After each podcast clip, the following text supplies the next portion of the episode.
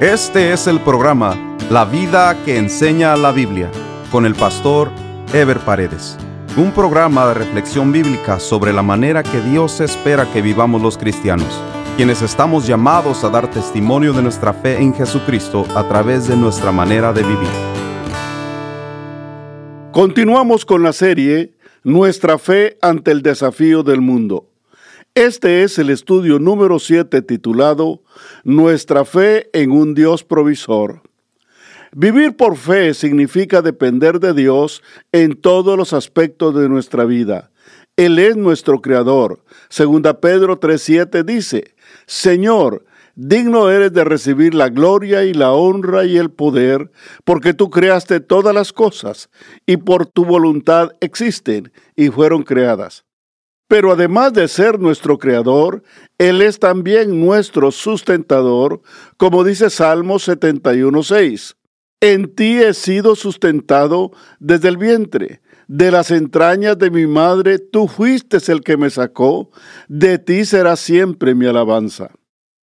Esto significa que Dios no solo creó la vida, sino que también Él mismo la sostiene y la sustenta. Dios provee el sustento para la naturaleza, de donde provienen los recursos para nuestra alimentación. David hace una breve descripción de cómo Dios sustenta la naturaleza en Salmo 65, 9, que dice, Visitas la tierra y la riegas, en gran manera la enriqueces, con el río de Dios lleno de aguas, preparas el grano de ellos cuando así la dispones. David fue pastor de ovejas y su vida transcurría en contacto permanente con la naturaleza y la vida silvestre. Antes de ser rey, David fue perseguido y tuvo que huir por los campos y esconderse en cuevas. Allí subsistió para luego llegar a ser rey. Pero fue a través de esas experiencias que David se dio cuenta que es Dios quien provee lo que la tierra necesita para producir alimentos. Fue en ese tiempo que él se alimentó del fruto de los árboles, de las aves, de los animales del campo y de la miel silvestre. Muchos de los salmos de David están inspirados en la vida silvestre del campo. El Salmo 42.1 dice, Como el siervo brama por las corrientes de las aguas, así clama por ti, oh Dios, el alma mía. En Salmos 1.3 David escribe, será como árbol plantado junto a corrientes de aguas, que da su fruto a su tiempo y su hoja no cae, y todo lo que hace prosperará. En Salmo 119, 103 dice, Cuán dulces son a mi paladar tus palabras, más que la miel a mi boca. Y así sucesivamente, todo relacionado con la sustentación de Dios a través de la naturaleza. Nosotros vemos cómo el hombre trabaja los campos y cómo la tecnología hace que la agricultura sea cada vez más productiva. Pero para que todo eso sea posible, se necesita la tierra, el agua, el aire, la semilla, y todo esto viene de Dios. Aún la energía y la ciencia que el hombre pueda desarrollar viene de Dios. Si bien es el hombre quien prepara la tierra para los cultivos y siembra con el trabajo de sus manos, nosotros reconocemos que la bendición de la cosecha no es precisamente el resultado exclusivo del trabajo humano, sino de la providencia de Dios. Dios sostiene y sustenta la vida, aunque la mayoría de las personas no lo reconozca. Una de las razones por las que David alababa a Dios de todo corazón era de agradecimiento a la misericordia de Dios, como dice en Salmos 36, 7. Cuán preciosa, oh Dios, es tu misericordia. Por eso los hijos de los hombres se amparan bajo la sombra de tus alas, y tú los abrevarás del torrente de tus delicias. Cuando alguien nos da algo le decimos gracias. Sin embargo, muchos no le agradecen a Dios, siendo Él quien les da la vida, la salud y el alimento. David no solo reconoce la provisión de Dios a través de la naturaleza, más tarde David se da cuenta de que Dios es soberano sobre las naciones y los pueblos. Por eso aquellos que reconocen ese poder que Dios tiene sobre todas las cosas, se alegran en sus maravillas porque saben que viven bajo su provisión. El hombre que vive fuera de la voluntad de Dios vive a la deriva, depende de su autosuficiencia, pero no disfruta de la comunión y la dependencia de Dios. Antes y durante su reinado, David vivió situaciones muy difíciles, pero siempre confió en Dios y vio cómo el poder sobrenatural de Dios lo protegió y le proveyó todo lo que necesitaba. Por eso pudo decir en Salmos 37, 25, Joven fui y he envejecido, y no he visto justo desamparado, ni su descendencia que mendigue pan. La vida nos trae inseguridad e incertidumbre, pero cuando vivimos en dependencia de Él a través de nuestra fe, Dios nos fortalece y nos sostiene. Como hemos venido diciendo, la producción de la tierra para la alimentación del hombre es producto de la misericordia de Dios. Es Él quien envía la lluvia, es Él quien prepara la tierra y la hace fértil para la siembra. Dios sustenta la naturaleza con su misericordia y el hombre disfruta a través de la misma la provisión de Dios. Por eso dice el apóstol Pablo en 2 Corintios 9:10 y el que da semilla al que siembra y pan al que come, proveerá y multiplicará vuestra sementera. Dios provee no solo alimento, sino provee paz para el alma afligida y alivio para el alma sufrida. Por eso Dios nos dice a través del profeta en Isaías 41:10, no temas, porque yo estoy contigo, no desmayes, porque yo soy tu Dios que te esfuerzo siempre te ayudaré, siempre te sustentaré con la diestra de mi justicia.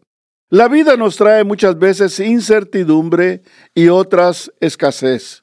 Pero si confiamos en Dios, acudimos a Él, Él nos provee. Como dice David en Salmo 55, 16, en cuanto a mí, a Dios clamaré y Jehová me salvará.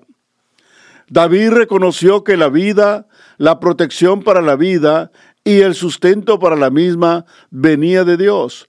Por eso le entregó su corazón. Dice la Biblia en Mateo 5:45, para que seáis hijos de vuestro Padre que está en los cielos, que hace salir su sol sobre malos y buenos, y que hace llover sobre justos e injustos. Y por eso es que la vida continúa, porque la vida aquí en la tierra depende de Dios. Pero solo aquellos que le entregan su vida a Dios y que viven por la fe en Él son los que encuentran la paz y la satisfacción del alma. Por eso agradecen y alaban como David lo hacía. Una de las distinciones que hay entre los que son pueblo de Dios y los que no lo son es que ambos son bendecidos de la misma manera por la naturaleza. Sin embargo, son los justos los que lo reconocen y los que le agradecen a Dios por ello, y los que disfrutan de esta vida y además esperan la vida eterna en los cielos. Salomón, en el libro de Proverbios, nos presenta una maravillosa ilustración del sustento y la provisión de Dios para el hombre. Su declaración es una combinación entre la provisión de Dios y el trabajo humano. Cómo el hombre puede aprovechar al máximo para preservar y multiplicar sus recursos y su economía a través del esfuerzo diligente y la administración correcta de esos recursos. Proverbios 27 del 23 al 27 dice, Sé diligente en conocer el estado de tus ovejas y mira con cuidado por tus rebaños, porque las riquezas no duran para siempre. ¿Y será la corona para perpetuas generaciones? Saldrá la grama y aparecerá la hierba, y se segarán las hierbas de los montes. Los corderos son para tu vestido, y los cabritos para el precio del campo y abundancia de leche de las cabras para tu mantenimiento, para mantenimiento de tu casa y para sustento de tus criadas. Ser diligente implica conocer y verificar el buen estado de las cosas, no dar por hecho que las cosas van a estar bien, sino hacer lo que sea necesario para que las cosas estén bien. Si bien el modelo del que habla Salomón se refiere a la economía familiar que predominaba en el pueblo de Israel, los principios aquí establecidos se pueden aplicar a cualquier tipo de economía, a cualquier tipo de recursos o de negocio familiar. Debe haber un reconocimiento a nuestra dependencia de Dios a través de la fe pero a la vez debe haber un cuidado especial sobre las cosas que Dios nos ha provisto. Los padres deben enseñarle a los hijos a ser agradecidos con Dios y enseñarles a depender de Él a través del desarrollo de su propia fe. Los hijos deben ser enseñados sobre la obra de Dios en la naturaleza, así como el valor de las cosas y el sacrificio necesario con que se han obtenido. La fe cristiana es una fe activa. Se cree y se confía en Dios, quien pone su parte, mientras que nosotros hacemos todo lo que está de nuestra parte para preservar y multiplicar nuestros recursos. Si el padre aprendió un oficio, el hijo debe superarlo y, de ser posible, alcanzar una profesión. Si el padre tiene un negocio, el hijo debe diversificarlo para expander sus posibilidades. Todo padre de familia debe pensar no solo en su familia presente, sino en sus futuras generaciones, porque al pensar así, trabajará diligentemente para expander y multiplicar sus posesiones. Los creyentes reconocemos que Dios pone la materia prima Cualquier tipo de riqueza o negocio es sostenido por la provisión de Dios a través de la naturaleza. Aún los productos que se hacen con la tecnología más sofisticada, como los aviones y los aparatos tecnológicos, utilizan elementos que son extraídos de la naturaleza. Por eso los creyentes vivimos agradecidos porque sabemos que lo que tenemos viene de Dios. Cuando sabemos administrar los recursos que Dios nos ha dado, nuestros negocios o nuestros trabajos y nuestros ingresos, no solo hacemos buen uso de ellos, sino también disfrutamos de los mismos. Es una bendición poner en práctica nuestra fe, porque a través de la misma aprendemos a vivir en temor de Dios, y el temor de Dios nos ayuda a adquirir sabiduría esa sabiduría de Dios para preservar la economía familiar. Esa misma sabiduría nos permite multiplicarla y expanderla para bendición de nuestros hijos y los hijos de nuestros hijos. La fe es el recurso más grande y extraordinario que Dios nos ha dado, porque por la fe reconocemos que lo que tenemos viene de Dios, que Él es quien nos bendice y nos prospera pero al mismo tiempo, cuando pasamos por adversidad o por carencia, es por la fe que seguimos viviendo, sabiendo que aún en medio de la crisis, Dios nos proveerá. Los creyentes sabemos que la provisión de Dios no se refiere únicamente a la comida o a los recursos materiales como el dinero nuestra fe en la provisión de Dios se produce en todas las esferas de la vida y en medio de cualquier circunstancia.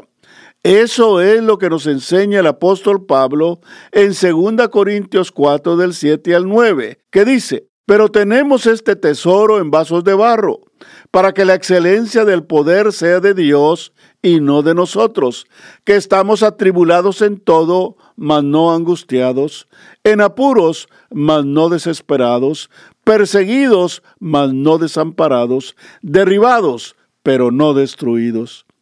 Es precisamente en la adversidad que se ejercita la fe.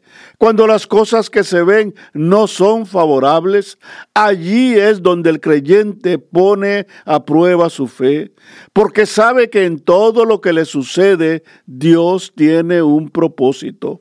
Además de saber por la palabra de Dios que todo lo adverso que nos ocurre en esta vida es temporal, como dice 2 Corintios 4, 17 y 18. Porque esta leve tribulación momentánea produce en nosotros un cada vez más excelente y eterno peso de gloria, no mirando nosotros las cosas que se ven, sino las que no se ven, pues las cosas que se ven son temporales, pero las que no se ven son eternas. La Biblia nos explica que la vida está compuesta por cosas que se ven, o sea, todo lo físico y material que nos rodea, y por cosas que no se ven, o sea, las cosas espirituales que también nos rodean. La Biblia dice dos cosas importantes respecto a lo espiritual. Primero nos dice que todo lo que se ve, o sea, el mundo material, fue hecho de lo que no se ve o sea, el mundo espiritual. Hebreos 11.3 dice, por la fe entendemos haber sido constituido el universo por la palabra de Dios, de modo que lo que se ve fue hecho de lo que no se veía. Segundo, nos dice que las cosas materiales que se ven pasarán, porque son temporales, pero las cosas que no se ven, o sea, las espirituales, permanecen para siempre. El mundo material lo percibimos a través de los cinco sentidos físicos, o sea, la vista, el oído, el olfato, el gusto y el tacto. Mientras que el mundo espiritual se percibe a través de la fe. Los cinco sentidos con que percibimos y disfrutamos lo material son parte de nuestra naturaleza desde que nacemos, están con nosotros. La fe, por su parte, nace cuando recibimos la revelación de Dios por su palabra, la creemos y la hacemos nuestra. Allí nace la fe. Es hasta entonces que empezamos a percibir y a entender las cosas espirituales. Primera Corintios 2, 14 y 15 dice, pero el hombre natural no percibe las cosas que son del Espíritu de Dios, porque para él son locura y no las puede entender, porque se han de discernir espiritualmente. En cambio, el espiritual juzga todas las cosas, pero él no es juzgado de nadie. Pablo nos explica el valor de las circunstancias materiales y temporales dentro del plan perfecto de Dios para nuestra vida. En otras palabras, nos explica el valor eterno de nuestra alma, el cual va más allá de las circunstancias temporales que nos afligen. Nosotros tenemos una visión material y temporal de la vida. Somos absorbidos por el presente. Somos dominados por el momento que estamos viviendo y cuando así lo hacemos, perdemos la perspectiva de nuestra vida a largo alcance. Cada uno de nosotros pasa por situaciones momentáneas o temporales, buenas o malas, pero que nosotros las vemos como que si fueran el todo de nuestra vida. Mientras Dios nos muestra que esas situaciones temporales de la vida son parte de nuestra formación para que entendamos y vivamos sus propósitos eternos. Cuando nuestra vida depende exclusivamente de los valores materiales, Nuestras expectativas nacen y mueren en la temporalidad de este mundo. Pero cuando nuestra vida depende de los valores espirituales, sabemos sobrellevar las circunstancias temporales, porque nuestras expectativas van más allá de las cosas y los problemas temporales de este mundo. Dios nos recuerda que nuestro destino no es temporal aquí en la tierra, sino es eterno en los cielos. Dios sabe las cosas que son necesarias en esta vida temporal y Él está dispuesto a cuidarnos y proveernos lo que necesitamos. Pero Él quiere que vivamos no por lo que vemos, sino por lo espiritual que es eterno. Juan 6, 27 dice, Trabajad no por la comida que perece, sino por la comida que a vida eterna permanece la cual el Hijo del Hombre os dará, porque a éste señaló Dios el Padre. Eso es vivir por fe. Cuando vivimos por fe y nos sucede algo bueno, pensamos si así es aquí en la tierra, cuánto más hermoso será en el cielo. Primera Juan 3:2 dice, Amados, ahora somos hijos de Dios y aún no se ha manifestado lo que hemos de ser, pero sabemos que cuando Él se manifieste, seremos semejantes a Él porque le veremos tal como Él es. Mientras que cuando nos sucede algo malo, también por la fe pensamos que ninguno de los sufrimientos de este mundo puede compararse con la gloria que nos espera en los cielos. Como dice Romanos 8, 18, pues tengo por cierto que las aflicciones del tiempo presente no son comparables con la gloria venidera que en nosotros ha de manifestarse. Dios ha prometido que Él estará con nosotros, que no nos dejará ni nos desamparará, pero para ello debemos ejercitar nuestra fe. Nuestra esperanza no está en lo material, nuestra esperanza está en Dios. Es tiempo de fortalecer nuestra fe y es tiempo de valorar las cosas espirituales encima de las materiales porque las cosas que se ven son temporales, pero las que no se ven son eternas. En el próximo programa estaremos desarrollando el tema La disminución de la fe en los últimos tiempos. Nos vemos en el próximo programa. Dios les bendiga. Este fue el programa La vida que enseña la Biblia con el pastor Ever Paredes. Este programa fue patrocinado por la iglesia La Puerta Abierta, ubicada en Irvine, en el condado de Orange, California. La iglesia La Puerta Abierta transmite uno de sus servicios por YouTube. Si desea ver la transmisión con los mensajes del pastor Ever Paredes, vaya a nuestro sitio de internet, lapuertaabierta.com, y haga clic en transmisión en vivo. O directamente a YouTube y escriba LPA en vivo, los domingos a las 10.30 de la mañana. Si desea mayor información, escriba al correo electrónico info arroba lapuertaabierta.com.